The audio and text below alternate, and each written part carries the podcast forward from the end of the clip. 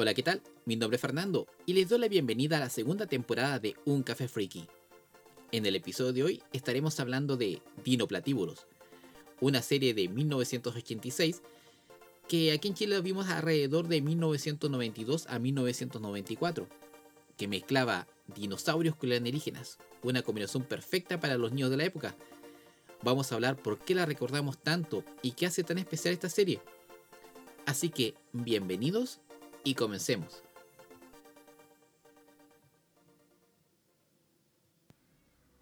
Ha pasado mucho tiempo desde que no subía un capítulo. El último que subí fue de Willow. Y creo que, como siempre, me excuso a través de por culpa del trabajo y otras circunstancias X que me han impedido seguir constante este podcast. Pero el día está. Este café no se va a enfriar como alguien puso por ahí y vamos a seguir trabajando para entregar un mejor contenido y, y que sea bueno para que sigan escuchándolo. Ahora centrémonos directamente a lo que vamos a hablar, que es la serie de los dinoplatíbulos. Empezando directamente hablando de su creador, que fue Michael E. Uslan, que, fue, que es productor de cine, guionista y productor ejecutivo. Eh, nació el 2 de junio de 1952 y él es el productor de películas importantes de Batman. El primero, aparte de eso, fue primero enseñar eh, un curso eh, acreditado del folclore del cómic en Estados Unidos, dando un enfoque académico al cómic, dividiendo su historia en folclore, arte, psicología, eh, dándole un valor literario, educativo, y haciéndolo un ramo de universidad dando su, su punto de vista. Y aparte de eso, eh, ha, sido productor de las películas de Batman, empezando por las de Tim Burton, eh, hasta que, bueno, de 1989, que es la película eh, que menciono, y hasta El Caballero de la Noche del 2012. También incluye varios largometrajes basados en Batman, la serie animada y creo que también participó en la de Superman en la serie animada. Los Dinoplatíbulos eh, es una serie animada norteamericana y canadiense de los años 80 creada por Michael E. Uslan y producida por Dick Entertainment y Coca-Cola Telecommunication. Perdón por mi inglés porque es nefasto. Y transmitido originalmente entre los años 1987 y 1988. Si se fijan, eh, Aparte de eso, con un total de 65 episodios que se transmitieron una sola temporada. Eh, cumpliendo, los, requisitos mínimos de, capítulos que, pide Estados Unidos en esa época, que eran alrededor de 65 episodios como mínimo. Entonces cumplió y dejó de transmitirse por la baja sintonía de, esta. Y dato que menciono es que, si se fijan, Coca-Cola tenía una, una parte de telecomunicaciones que era Coca-Cola Telecommunication. La compañía eh, fue cortita, duró poco tiempo y se fundó el 24 de noviembre de 1986 y formaba parte de Columbia Pictures, que también era parte de Coca-Cola. El 31 de diciembre del 87 fue reorganizada y unida a Columbia Pictures y actualmente eh, es Sony Pictures Television. O sea, todos los derechos que si más adelante realizan una live action nos sacan nuevamente los dinoplatíbulos, va a pertenecer a, directamente a Sony. Y no sería mala idea que revivieran la serie, eh, que están sacando tanto live action ahora que, que no han revivido He-Man actualmente, con He-Man Eternal creo que es. Entonces, cabe la esperanza. Igual se dicen rumores que van a rehacer eh, los halcones galácticos. Porque una compañía de juguetes que se llama Seven Toy, creo que se llama, eh, empezó a relanzar figuras para la venta. Entonces todos piensan que van a sacar nuevamente la serie porque están sacando juguetes nuevos. Pero yo no creo, creo que es una reedición, como lo hicieron con He-Man, que reeditaron la figura clásica. Pero es lo que dicen. Y volviendo al punto de, de los dinoplatíbulos. Dick Entertainment también es una, una productora especializada en dibujo animada fundada en 1971 en Francia y se dio a conocer principalmente por eh, series como Ulises 31, que fue una combinación entre eh, Francia y Japón, y el Inspector Gadget, que es la como más reconocida acá en, Sudamérica. al llegar a Estados Unidos se incrementó el número de producciones y responsables y su responsable es Andy Howard y termina tomando el control en 1986. Desde ese año hasta su desaparición en el 2008, la sede de la empresa estuvo localizada en Burbank, en California.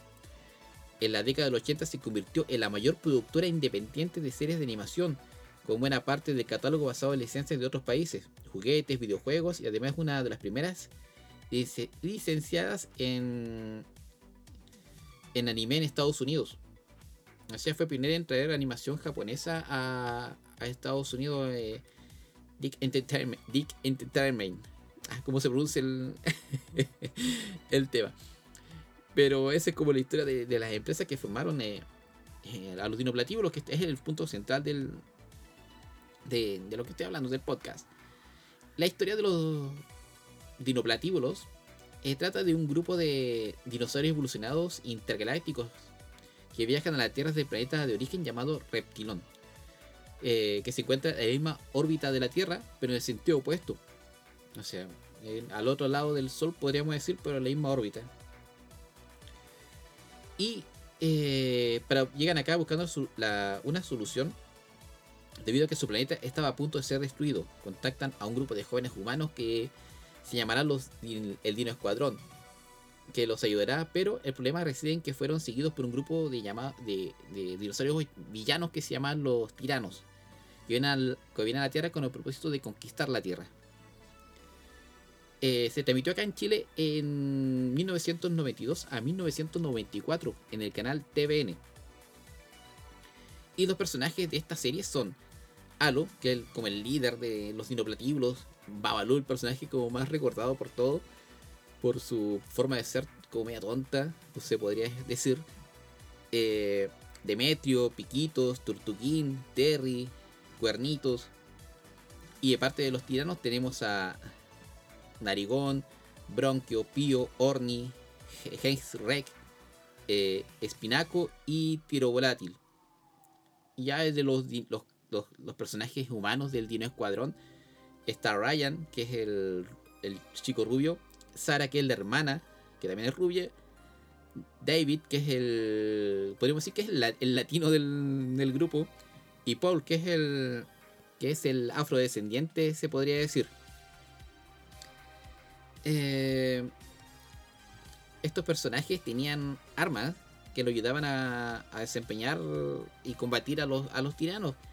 Tenían, por ejemplo, los dinoplativos tenían el dino, dino evolución, dino evolucionador, perdón, que el insignia tenía un botón que los permitían en dinosaurios, o sea, eran eran dinosaurios eh, humanoides, pero al apretar ese botón se convertían en forma originaria que eran dinosaurios. Algo en alosario, podemos decir, con su tamaño y su estructura. El rayo desfosilizador, que era para contrarrestar el arma fosilizadora de, de los tiranos. Y obviamente sus naves de combate y cada una tenía un diseño propio de cada personaje. Por parte de los tiranos, teníamos el fosilizador que convertía en piedra a los protagonistas o a, los que disparaban. Y el rayo desovolucionador, que lo que hace te convierte en un dinosaurio, pero sin conciencia. El dino evolucionador de los dinoplatíbulos te convertía en dinosaurio, pero tenías, tenías conciencia de lo que tú hacías. Eras consciente de tus actos, pero el rayo de los tiranos te convertía en un animal salvaje técnicamente. Y obviamente perdían la inteligencia de, de, sus actos. Otros personajes secundarios que aparecían era el mayor Clifford, que era un humano que intentaba descubrir a los, a los dinoplatíbulos, de existencia de estos alienígenas, a la princesa Uyuyui, que es la hermana de Hensis Rex, y a Tila Rex, el primo que es director de cine de, de Rex. Entonces fijaban Tila Rex y Genghis Rex tienen nombre como de personajes históricos de. como bárbaros se podría decir, aunque no lo eran. en la historia, bueno, pensando, vamos a hablar ahora de lo, mi opinión personal de la, serie, de los dinoplativos. Empezando, directamente, eh, empezando directamente a hablar de la presentación. la presentación del operativo era magnífica, era genial. Luces, el diseño de personaje, la animación, todo era perfecto y llamada de entrada te, impactaba con eso. O sea, al momento de ver la presentación uno quedaba así, wow. Porque era visualmente muy hermosa. Esto debido a que en esa época, de los 80, muchas empresas de dibujo mandaban ya a Japón a hacer las presentaciones. Como el Halcones Galáctico. Eh, eh, los Thundercat mandaban ya a empresas japonesas a hacer las presentaciones. Y eso se veía obviamente reflejado cuando em, estaba el opening, podemos decir, de la serie. Y de cara te chantaban la, animación gringa por medio que ya bajaba mucho la calidad de la animación. Pero cuando chico eso no importaba mucho, así que uno disfrutaba de la aventura y, da lo mismo. Pero actualmente cuando uno la ve, la, presentación es wow. Y después ves el capítulo y como, pero es lo que pasa, si era es parte de la época. Y empezando también de, que en la presentación explicaban casi toda la serie, este, explicaban qué es lo que sucedía. Y que llegaban los inoperativos, se hacían amigos de los humanos que estaban vestidos iguales, ocasionalmente. Y le entregaban los, estos anillos para que, obviamente, estos anillos le dan destreza física a, los, a los humanos. Para combatir, ayudar a los, los dinoplatíbulos. Pero en la presentación, en la presentación explicaban todo eso. Ya directamente en el primer capítulo, eh, ya son amigos, ya participan, están dentro de la base, ya son como lo de un ayudante, se podría decir. Y la historia se desarrolla directamente, ya se empieza directamente la historia. No hay como un, lapso de conocimiento, de, decir qué está pasando, serán buenos, serán malos, sino que directamente eh, se lanzan a la aventura ya siendo parte del equipo. Que eso es como todo muy rápido. No hay como un desarrollo lento de la historia. Menos, como digo, eran los 80 y no, no, había mucho que dar explicaciones, solamente sentarse, ver y que te vendieran los juguetes. Hay otra cosa más, que eso lo, vamos a ver un poquito más adelante. Eh, tampoco te explicaban el conflicto que había entre los tiranos y los dinoplatíbulos sino que lo llegaron los tiranos y querían conquistar la tierra, sino como no hay un propósito de. Yo creo que fue muy lanzado, la serie fue muy forzada a, a vender juguetes, a vender algo, a crear algo, una necesidad, porque no especificaban mucho. Y, y aparte de eso, que la serie era. No era serie seria, se podría decir, como. Como. A ver, perdón que lo tome tanto como ejemplo, pero eh, los halcones galácticos, los Thundercat, eh, He-Man, no sé, que eran como historias serias que te dejaban una enseñanza por medio. Y eran un poquito serio porque había un conflicto. Estas en serie eran más tirados hacia el humor en, esa parte. No sé si ahora sido ese el concepto, pero eran situaciones graciosas como que sé, los dinoplativos se disfrazaban de vaqueros eh, para rodar una película, aparecer en algo y la gente no se da cuenta que eran eran dinosaurios, entonces era como medio extraño. Y yo creo que una parte que hizo la diferencia fue el doblaje latino. Yo creo que los doblajes eh, que se hizo acá en, México fue buenísimo, muy bueno en ese aspecto.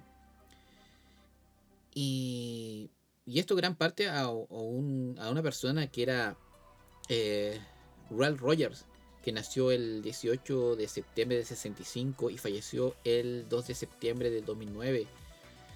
Eh, Ralph Rogers era un comediante mexicano que participó en muchas series también, como en Super Mario Bros. 3, que eh, le dio voz a Koki Koopa a los supersónicos fue Supersónico y Astro en la segunda versión. Y en los dinoplatíbulos participó como hizo la voz de Pronto Trueno, Babalú y Genesis Rec. En los Centuriones hizo a Ice McCloud y Hacker. Y en Halcones Galáctico hizo la voz también de Niño de Cobre. Bueno, los sonidos de Niño de Cobre. Y en nuevas, de, las nuevas aventuras de Johnny Quest eh, hizo como voces adicionales. También participó en una serie anime que fue la de Peter Pan, que fue hizo la voz del jefe indio por dos episodios. Y en series de TV, en Temples de Acero, El Auto Fantástico, Lobo del Aire, Magnum y Profesión Peligro, que hizo como voces secundarias dentro de la serie. Yo creo que hizo mucha la diferencia, debido a que. Pasa una moto. Eh, creo que él tuvo mucha licencia, podemos decir, mucho permiso para darle personalidad, en este caso a Genesis Rec y a Babalu lo sacó del, mundo cuadrado que generalmente se veía en, las animaciones de, la época, donde se apegaban mucho al guion y era demasiado estructurado. Yo creo que, a mi parecer, le dio personalidad propia a Genesis Red. Muchos permisos, por ejemplo, situaciones como. Es difícil explicar las situaciones, pero una parte que Genesis Red le pega un manotazo a, a Narizón y le dice: Oh, me echaste a perder la manicure o extiende muchas palabras y eso se ve a medida que va avanzando los capítulos, se ve la licencia y los permisos que tiene él para darle más personalidad a, a Red, dándole gracioso y siendo un personaje más querido por su forma de ser a ser un villano. Red, Red no es un villano en sí en, los dinoplatíbulos, sino pasa a ser un personaje más querido porque es, más cercano eh, por los modimbos que tiene Red y sus salidas de guiones que son son cómicas a pesar de la época. Y gracias eh, al trabajo que, que realizó Brad Rogers. Y también Babalu. Babalu también tiene una voz particular que se asemeja mucho a la de Supersónico. Pero más tirado, sea, como más lenta, como más trazado, que también hizo un excelente trabajo. Y él creo que levantó a los. No levantó el operativo en sí como producción, pero dio a personajes recordables por su forma de ser y expresarse. Otra cosa a mencionar que me fui la profunda, como se dice. Otra forma de destacar, creo que fue uno de los primeros eh, series animadas eh, en animales eh, humanoides, se podría decir. Porque están los, Street Shark, pero creo que el Street Shark es más de los 90. Están los motoratones igual, que también son tirados hacia más de los 90.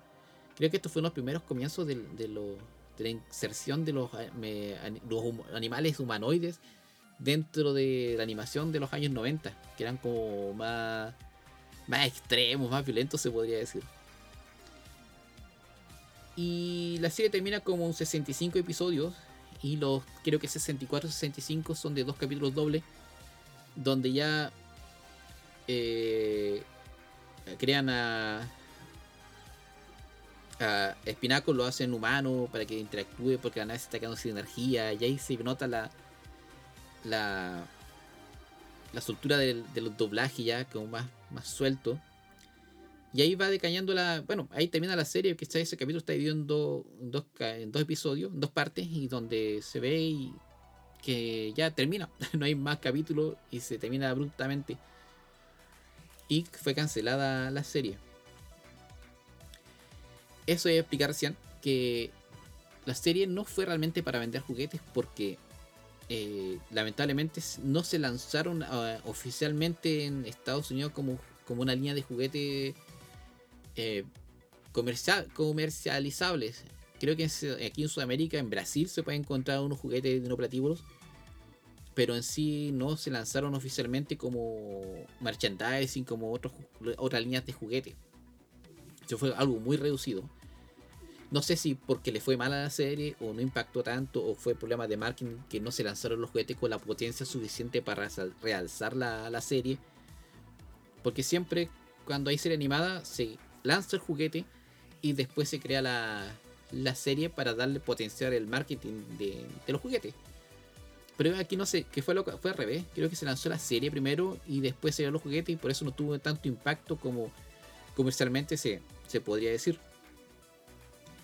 Y otra cosa más que muchos lo comentan, he leído comentarios que dice que, que los operativos es la copia de lo de lo de, de Capitán Planeta, porque los protagonistas eran multiraciales y tenían anillos que le daban habilidad y cosas así.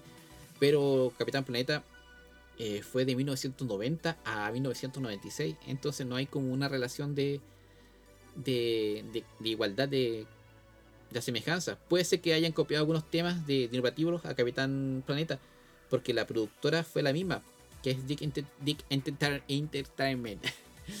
Entonces, de ahí creo que a lo mejor puede que hayan sacado la idea para, para seguir eh, comercializando eh, ideas para seguir haciendo otra serie con algo de similitudes. Y eso como lo derivativo, no hay mucha información que, digamos, como una serie como no tuvo tanto éxito, entre comillas, en Estados Unidos en otras partes, eh, hay poca información. Hay que buscar un poquito. Pero. Pero hay. Y si quieren verla, véanla. Está. Se puede encontrar algunos capítulos en, en YouTube y otros por ahí dando vueltas. Pero se nota la, la, que los años han pasado en la serie la temática es, como digo, es una serie más, más para reír que para como seria. Y eso lo hace liviana para ver.